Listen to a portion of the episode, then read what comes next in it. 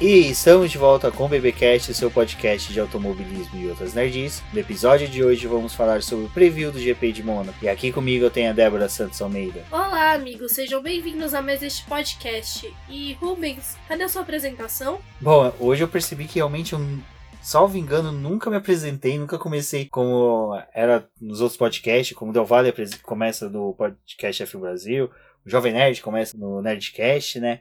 Falando o nome deles. E para quem não sabe, eu sou o Rubens GP Neto. Vamos falar sobre o GP de Mônaco, né, Débora? Que para muitos é o GP favorito, para outros nem tanto. É, o Mônaco é aquela corrida que faz parte das provas históricas da Fórmula 1. Ela tem aqui, aquela paixão, né, dos fãs, porque justamente porque ela já tá há muito tempo no calendário mas ela acaba desagradando um pouco porque é mais uma corrida parada, depende de um safety car para poder dar uma emoção, a gente precisa de uma batida, um outro tipo de confronto que acaba lembrando um pouco, né, até a corrida da Espanha, que se não tem algum tipo de adversidade na pista, não é aquela corrida emocionante. Mas antes de irmos ao GP de Mônaco, vamos relembrar, né, o nosso campanha do apoio, nosso financiamento contínuo e coletivo para o auxílio, né, do boletim do Paddock, onde os nossos apoiadores participam e está cada vez crescendo mais e são todos os apoiadores que estão sempre conversando com a gente, né, Débora? Acho que o legal dos nossos apoiadores é justamente a gente poder manter com eles um contato. Eles também acabam trazendo vários reviews, comentários sobre os programas, ideias sobre coisas para o site, ou até mesmo para o podcast. Então a gente gosta bastante desse tipo de contato com eles. Então fica aí o convite para você que ainda não é nosso apoiador se tornar e vir fazer parte dessa família do boletim e encontrar com os nossos apoiadores e poder conversar um pouquinho mais sobre automobilismo. É, automobilismo e como a gente nerdices. fala, né? Nerdices, né? Porque hoje, por exemplo, o, nosso, o, o Valese mandou um trailer de um filme lá, então é aquela coisa, a gente entre uma conversa e outra ali de automobilismo, sempre acaba inserindo algum toque de nerdice. Tem o Ricardo Bunny, que é um musicista, vamos pôr dessa forma, que tá com o Auto Radio sempre compartilhando ali a pauta dele também. Então, é legal dos apoiadores que tem toda essa troca de experiência. Bom, então agora a gente vai relembrar, né, os apoiadores que contribuem com a quantia que o nome deles é citado no podcast, também o nome e o link do perfil deles nas redes sociais consta no post. E nossos apoiadores são Ricardo Bannerman, Maia Barbosa, Eliezer Teixeira, Luiz Félix, Arthur Felipe, Thiago Bullet, Rafael Celone, Will Mesquita, Anthony Santos, Rogério Froner, Helena Lisboa, Cássio Machado, Carlos Del Valle, Bruno Vale, Eric Nemes e Bruno Shinozaki do fim do grid. Bruno Shinozaki que retorna ao boletim do paddock com um, uma coluna da DTM, né? Tem post saindo hoje junto com o BBcast falando da última corrida em Zolder. Excelente post do Bruno Shinozaki. Bruno Shinozaki também que foi, né, o que nos auxiliou a dar o pontapé inicial lá no antigo boletim do grid, que hoje é o BBcast. Então é muito bacana esse retorno dele, tanto como apoiador do boletim, como também colunista do Boletim do Paddock. Então, muito obrigado ao Bruno e muito obrigado a todos os leitores e ouvintes que compartilham e auxiliam aí o Boletim do Paddock, sempre com a participação, tanto com, com a participação no Após, como também compartilhando, curtindo nossas postagens na internet. Eu sou extremamente grata pelo pontapé que o Bruno me deu, até porque eu fui fazer um comentário sobre ter vontade de ter um podcast. Foi ele que acabou me incentivando a, a fazer um programa, dar a minha opinião por através do podcast. Então, eu sou extremamente grata a ele e obrigado a todos os nossos apoiadores.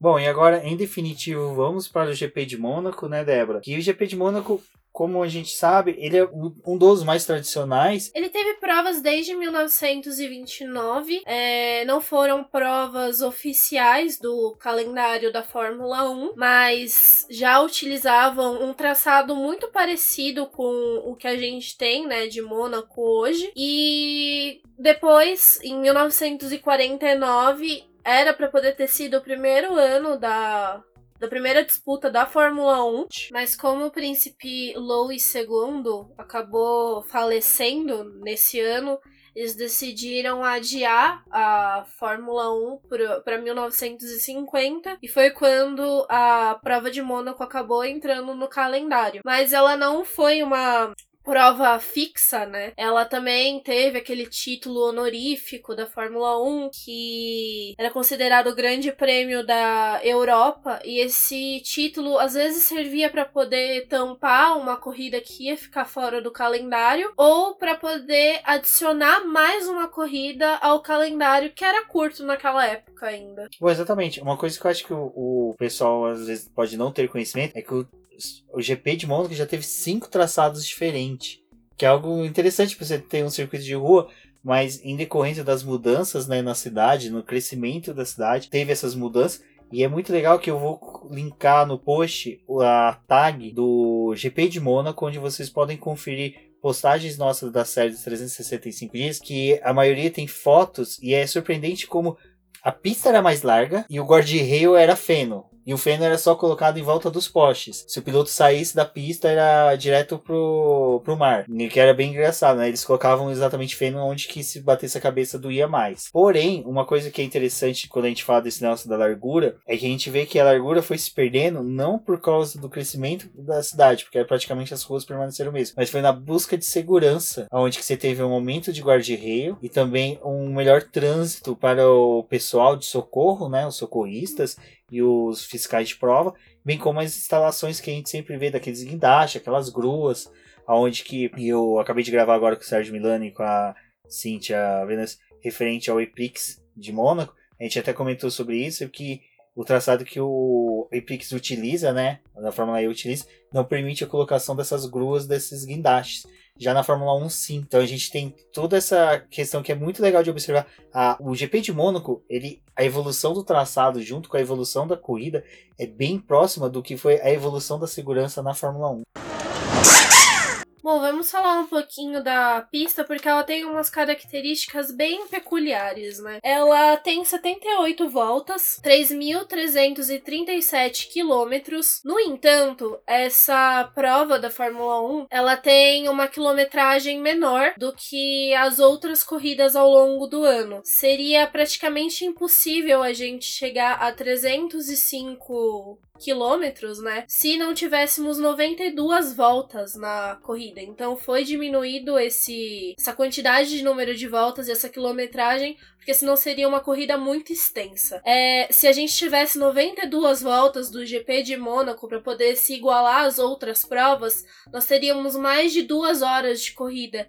E, já, e dessa forma a gente estaria extrapolando o que é uma das regras das provas de Fórmula 1 a duração máxima de duas horas. É, já foram disputados 64 provas oficiais essa vai ser a de número 65. O nosso maior vencedor da pista é o Ayrton Senna, mas nós também tivemos a era do Gran Hill, que tem cinco vitórias na pista, e apenas o Michael Schumacher que se igualou a esse número do Gran Hill. É, e o Prost vem em terceiro com quatro vitórias um piloto que eu, eu, eu acreditei que ele chegaria ao número do Schumacher, até poderia tentar, do Schumacher, do Graham Hill, e chegar até mesmo ao Senna, mas que infelizmente abandonou a Fórmula 1 era o Nico Rosberg, o Nico Rosberg ele já tinha, né, três vitórias no Principado, então eu, eu acreditava. E uma coisa que você falou, referente a ter 92 voltas, aí que tá a importância dessa série que finalizou agora no BP e recomendo a todo mundo,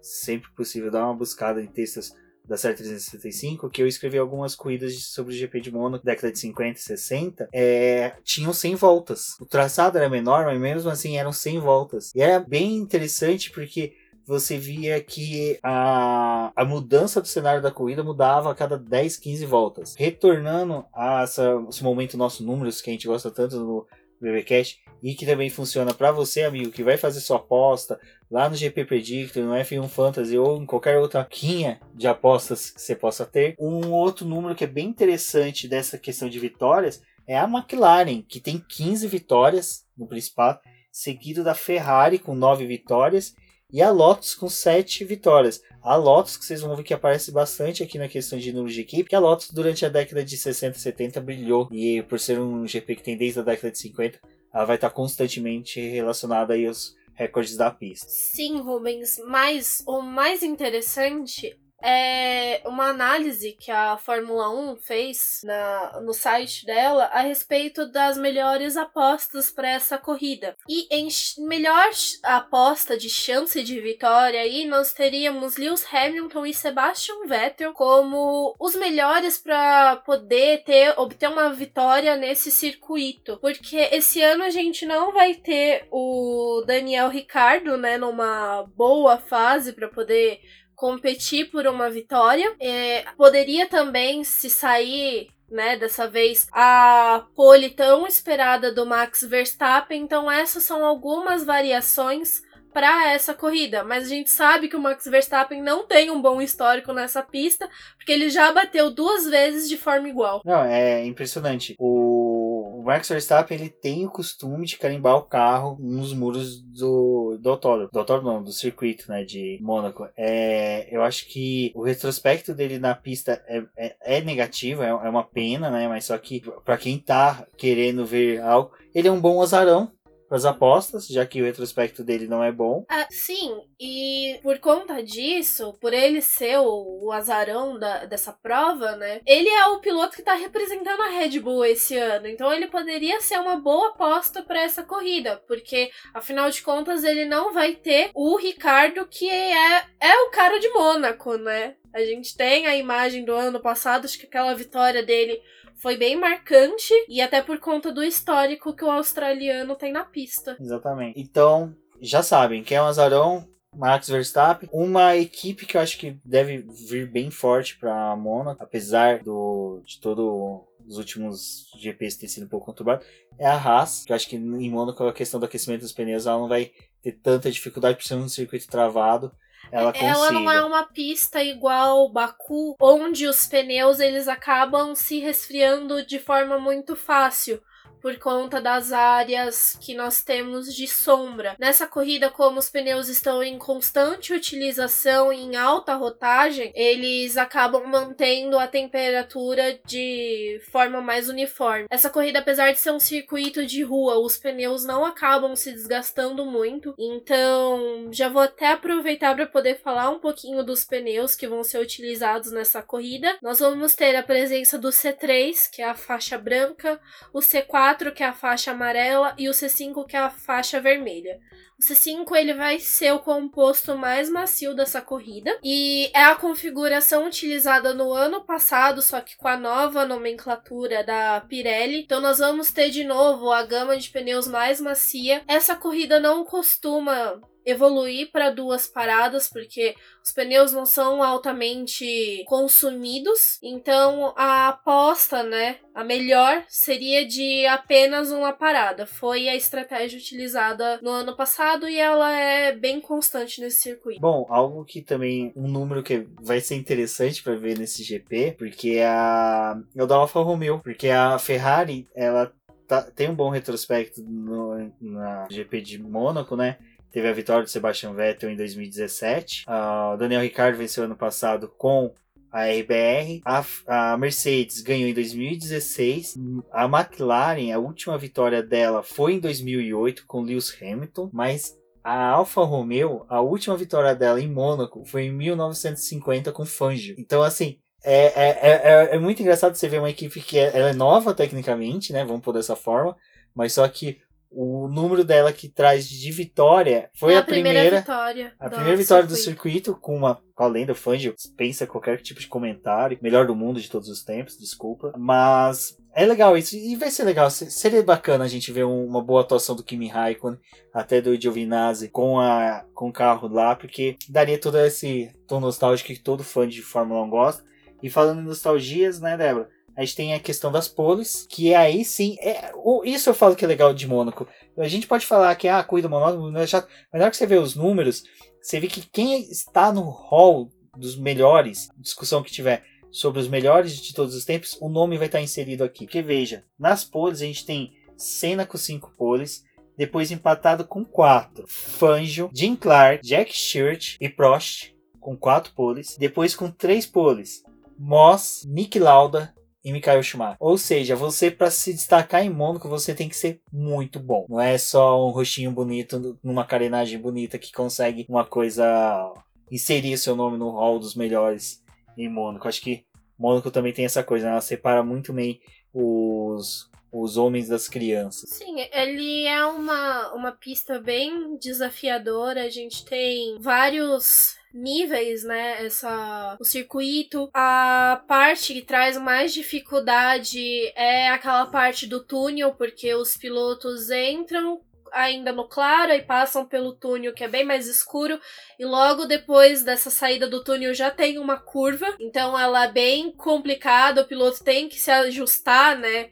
Para poder fazer esse circuito. Ele é bem técnico, ele acaba assustando porque todo. Tudo parece que você tá correndo dentro de uma caixa de fósforo, é, né? Porque é tudo muito próximo, o muro tá ali constantemente te desafiando e justamente tá ali para poder provar quem é o melhor. É, o Max Verstappen aceita esse desafio. E falando em caixa fósforo, a definição do, do, Nelson Piquet, né, que correr em Mônaco e andar de bicicleta na sala de, em sala de jantar, né, em casa. Você falou do túnel, tem outra grande frase, passagem que é dita pelo Jack Stewart, que ele ensinava como entrar no túnel, né? Que fechava um olho antes da, da entrada do túnel, na hora que você entrava no túnel, você abria o outro o olho que estava fechado, então dava aquele equilibrado.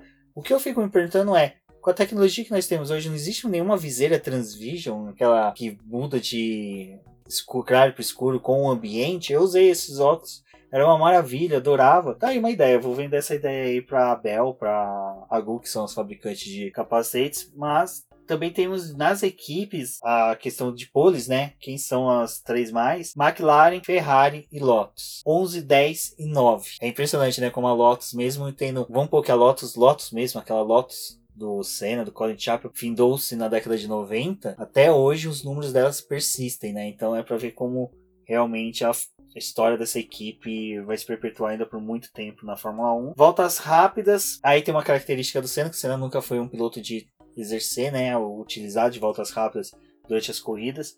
Tem Michael Schumacher com 5 voltas, Fangio, Senna e Prost com 4, Mika Hakkinen e Kimi Raikkonen com 3. Em pódios, aí vem soberano, não tem nem o que se discutir. Ayrton Senna com 8 pódios, Graham Hill e Michael Schumacher com 7, Prost, Vettel e Hamilton com 6. E para finalizar aí também a Ferrari com 52 pódios, tecnicamente praticamente todos os anos deve ter tido um piloto da Ferrari no pódio, McLaren com 26 e Lotus novamente a Lotus com 16 pódios. Voltas na liderança, que aí engraçado, Senna tem mais vitórias que o Schumacher, mas o número de, de voltas do Schumacher é maior. 435 contra 422 do Senna e Graham Hill com 368. Lembrando que Graham Hill pegou a época de alguns GPs que tinham 100 voltas. Mas é o que eu falei, ele o cenário dessas corridas quando tinham 100 voltas, a cada 15, 20 voltas tinha alguma coisa diferente.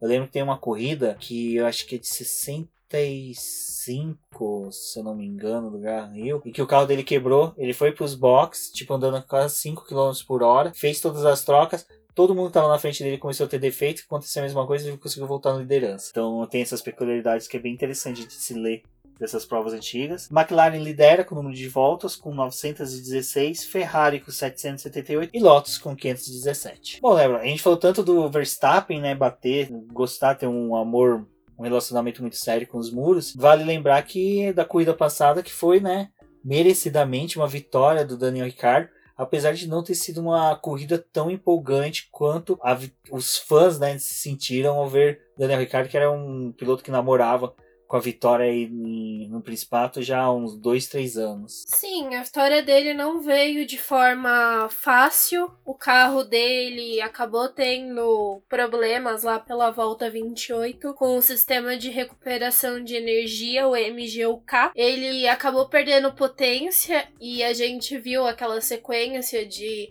rádios dele pedindo ajuda para a equipe e o que, que ele podia fazer para poder levar o carro até o final. A própria Red Bull não acreditava que ele ia conseguir chegar ao final dessa corrida.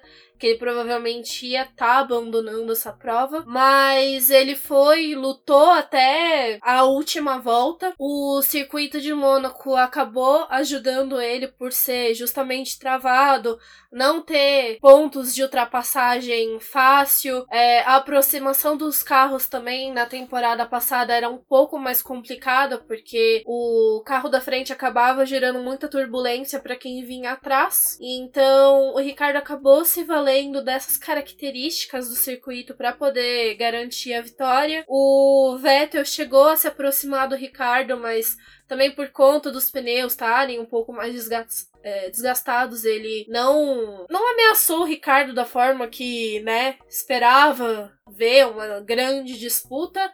Então ele preferiu garantir o segundo lugar dele. O Lewis Hamilton terminou em terceiro. Foi uma corrida que a gente teve essa disputa também entre Raikkonen e Bottas, mas também não chegou a até a ultrapassagem. E o Max Verstappen, por conta da barbeiragem dele no terceiro treino livre, onde ele bateu, o carro não teve como ser recuperado para classificação. Então ele não disputou essa prova de classificação, largou da última posição, foi galgando posição até terminar em nono. É, e ainda marcou a volta mais rápida, né? Com 14,260. Engraçado, né? E a pole do Daniel Ricciardo foi 1,10,810. E a consideração final que a gente pode fazer sobre a corrida do ano passado é que a Red Bull estava disputando o GP de número 250 da carreira deles. Então foi uma vitória bem merecida pro, pro Ricardo, teve essa tensão, mas não foi aquela prova, né, que Acho que a tensão no ar ficou por conta dele, que a gente tava esperando essa vitória dele em Mônaco e toda essa angústia de saber se ele ia terminar a corrida ou não foi o que garantiu as pessoas ficarem ligadas na transmissão. Não, e até mesmo após a corrida, no. Se não me engano, acho que foi David Coulter que estava fazendo as entrevistas. Perguntaram, né, pro Lewis Hamilton por que, que ele não tentou, né, buscou a vitória. Aí ele falou que realmente não, não era de interesse dele. Ele deu a entender isso, né, nas palavras dele. Que o intuito da equipe era realmente pontuar e pontuar bem na, no, na prova. Uma vez que ele já estava na frente do, do Vettel. É, o Hamilton nessa corrida ele acabou reclamando várias vezes também pelo rádio por conta do desgaste dos pneus. Ele queria parar e colocar pneus mais novos para poder tentar travar uma disputa, mas por conta da proximidade que os carros tinham em Mônaco e por não ter essa facilidade de ultrapassar, a Mercedes acabou deixando com que ele ficasse na pista com os pneus desgastados, garantir o pódio, né, o terceiro lugar e não ameaçar isso, não se prejudicar nessa decisão. Foi uma decisão sábia daí. Bom, e agora para a corrida de 2019, eu acho que a gente pode esperar muito. Da... A, a Red Bull ela vem meio que demonstrando que não vai se apresentar tão forte como foi o ano passado, mas eu acho que dá para se acreditar muito na equipe, na, no é, traçado. Ano passado ela também não era aquela equipe forte, mas o circuito de Mônaco ele é muito bom. Muito bom. Muito burocrático. Ele é muito bom para essas equipes que não têm o completo desenvolvimento, né? Que seria de um carro da Mercedes. Ele é um carro que, é por ser uma pista que não depende do motor e mais da aerodinâmica do carro, a gente sabe que os carros da Red Bull eles são bem desenhados nessa questão aerodinâmica. Eu vejo que pode ser uma pista também para Toro Rosso, até por conta do da Red Bull mesmo e de tudo que a gente falou lá pela pré-temporada, que o projeto deles era um projeto mais unido, que tinha parte de desenvolvimento. Ela é mais uma pista que a gente acaba vendo algumas mudanças no carro significativa, mas é também por conta das características da pista. É, uma coisa legal é que os treinos livres são feitos na quinta-feira, então não vão perder os treinos livres acreditando que é na sexta, porque acaba sendo na quinta. É, o período da sexta-feira nós temos alguns eventos que os pilotos acabam se sendo chamados, convidados, então acaba surgindo algumas coisas, algumas especulações lá por, por Mônaco. É, eu, eu, gosto desse tipo de característica que o circuito tem por conta dessa atmosfera. A gente sabe que esse ano não vai ser é, toda aquela alegria que, que Mônaco proporciona. O Nick Lauda acabou falecendo né, na, no dia 21. E ele foi um, um, piloto muito marcante, né? Bicampeão pela Ferrari, ganhou um, um, título pela McLaren. E era o que eu tava conversando com a Rafaela do Garota da Fórmula 1, que eu gostaria muito de ver uma vitória da Ferrari, porque eu acredito que por conta do Lauda ia ser uma coisa muito marcante. Então, não vai ser uma corrida fácil, acho que não não tem todo, né, o mês de, de maio ele é um, um mês difícil para quem gosta de automobilismo. A gente ia gravar esse programa ontem, mas depois da notícia do Lauda foi impossível fazer essa gravação. Então, espero que todos que estejam assistindo essa corrida seja é, pensando que, que ele tá lá travando outras disputas onde quer que ele esteja. Bom, é isso, pessoal. É, agora é aquele momento que a Débora não gosta da palavra, mas eu vou ter que utilizar, que é um disclaimer nosso. Uh, tanto o a pauta que seria pro GP de Mônaco, do preview, a gente vai transformar num especial durante as férias do meio de ano sobre Mônaco. Eu vou dividir em três partes uma falando do histórico da pista pré-Fórmula 1, depois do período de Fórmula 1, e depois falando sobre os dois grandes nomes que, que orbitam, né? O GP de Mônaco, que é o Hill, e o Ayrton Senna. E sobre o Nick Lauda, a gente também decidimos que vamos fazer um especial sobre ele nas férias, então você já tem aí antecipado de conhecimento duas pautas nossas, porque até a gente discutiu fala ou não fala durante a corrida, mas vocês verem, a Débora já só de fazer citação agora já ficou bem emocionada. Eu também, é uma coisa que o Valese lembrou esses dias no, no, no Twitter, após o falecimento do Lauda, que ele foi o único campeão dentro das duas maiores rivais da Fórmula 1, que apesar da McLaren estar numa péssima fase, a maior rivalidade da Fórmula 1 ainda é McLaren e Ferrari. As duas disputam até hoje quem vai mostrar o carro, carro primeiro. primeiro. Então isso é desde aquela época do que nasceu com o Hunt e com o Nick Lauda, né? Essa rivalidade das duas, e é mesmo o Emerson tendo disputado o título, então é, eu acho que o Nick Lauda ele, ele foi um divisor de águas na Fórmula 1 ele é até legal que foi Fred Sabino que escreveu que ele foi o piloto que ligou os três maiores nomes da Fórmula 1 brasileira, que foi o Emerson Fittipaldi. Ele correu, né, com os três, com o Emerson, com o Nelson Piquet, com o Ayrton Senna. Falando de Mônaco, né, como não lembrar de 1984, o Senna surgiu numa, num GP onde ele fez uma linda ultrapassagem sobre o Nick Lauda, que né, era o Nick Lauda na, na McLaren e o cara estava numa Toleman e é legal do documentário da, do Senna que o cara que tá narrando, a, tá comentando a corrida, por salvo engano pra BBC, é o James Hunt. Então você tem todas essas pecinhas que quando você vai se encaixando, você vê toda a importância que tem o Nick Lauda, que tem GP de Mônaco e que, que tem dentro da Fórmula 1 todo esse cenário. Então por isso que ficaria difícil a gente, dentro de um preview, falar de tudo isso. Então, fiquem atentos durante as férias aí do meio de ano até o GP de Spa, né? Que é o intervalo de férias. A gente não vai deixar vocês sem programas. Vamos falar sobre esses dois, dois personagens da Fórmula 1, que é tanto o GP de Mônaco, que merece uma atenção especial, como o do Nick Lauda. Torço para que todos assistam ao GP com um sentimento de agradecimento ao Nick Lauda. É, peço a todos que acompanhem com a gente, né? Como a Débora, a Débora sempre lembra, pela hashtag F1 no BP. Conversem com a gente nas redes sociais. Não deixem de visitar nossa plataforma Após com os novos apoiadores que vocês viram que entraram agora.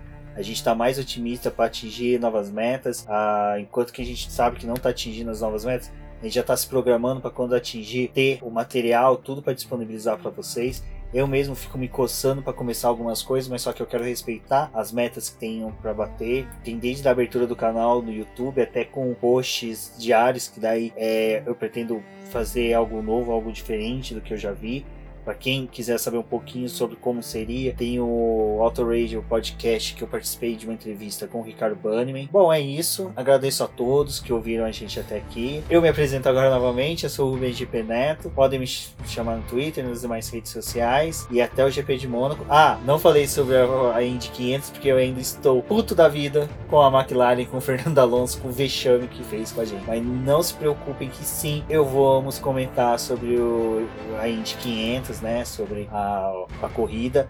Mas o preview é, é tá, tô com muitos sentimentos, desde conflitos de raiva da McLaren, do vexame que ela fez a gente passar, o 7 a 1 que nós passamos, e a tristeza, o luto pelo Nick Lauda, que como a Débora disse, é um personagem que ele é tão grande quanto é a própria Fórmula 1 hoje. É, a gente acabou conversando antes da gravação, a gente queria citar o, o Lauda, mas a gente acabou deixando pro, pro final. É, não queria deixar esse clima triste aqui, mas é, é difícil falar de uma, de uma figura tão marcante na, na Fórmula 1. A gente, por mais que muitos que escutem hum, talvez não estivessem, né? Não, não viram o, o acidente dele, a gente sabe que ele renasceu. A gente tem, tem filme, tem documentário, tem várias coisas que falam a, a respeito disso. Então ele é uma figura muito marcante ele ajudou o Hamilton, né? Tá na Mercedes, ele teve um grande papel por ter influenciado o Hamilton e, e chamado ele. Então é uma figura muito importante mesmo. E a gente pretende fazer um programa só para ele. Foi mais uma perda da Fórmula 1. É difícil a gente ver os nossos ídolos indo embora, né? Mas tenho certeza que ele cumpriu o papel dele aqui. E, bom, para poder não me alongar, eu gostaria de agradecer a todos vocês que escutaram o programa até aqui. Não deixem de conferir o nosso programa do Apoie-se e conversar com a gente nas redes sociais do Boletim do Paddock através da hashtag Fórmula 1 no BP e o BP Cash. Até a próxima!